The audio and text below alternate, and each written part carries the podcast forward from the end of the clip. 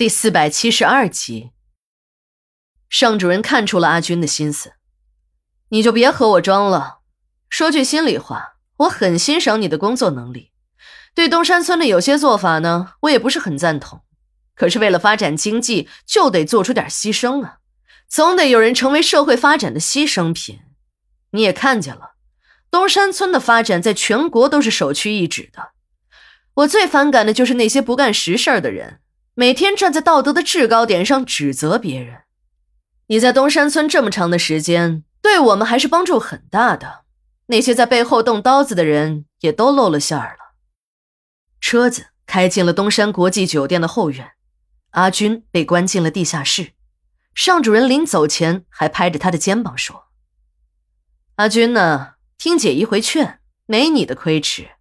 只要你答应辞职，留在东山村工作。”剩下的事情就交给我去操作了，别死心眼儿，在哪儿工作不都一样是为国家建设做贡献吗？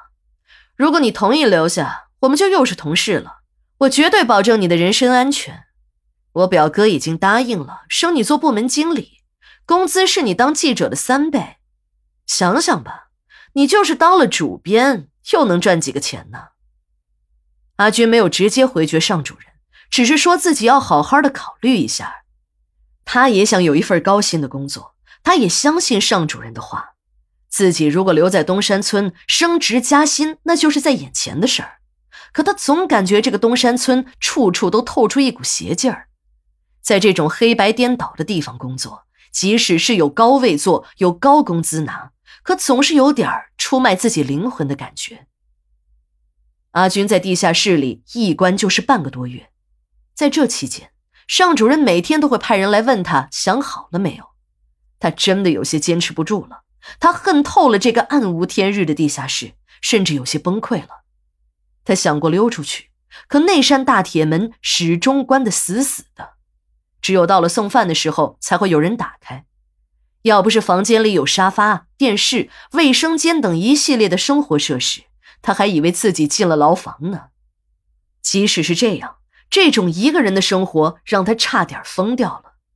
虽然有电视节目，可都是东山村自己的闭路电视，除了播放一些东山村的宣传片为胡德利和王大富进行歌功颂德之外，就是清一色的三流港台片这些充斥着黄色暴力的片子，阿军从来都没有心情看。在这半个月里，阿军做的最多的事情就是睡觉了。这些天来。只睡得他天昏地暗、头重脚轻，心里跟一团乱麻一样。他想过了，如果这种没有自由的日子再持续下去，自己非得精神病不可。阿军不想再坚持了，反正自己只是一个普通的老百姓，想要做道德和正义的标杆，也得自己不死才行啊！自己现在这个样子，还谈什么理想？得了。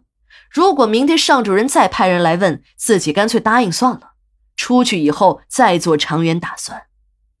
不过这种日子还是很快的就结束了。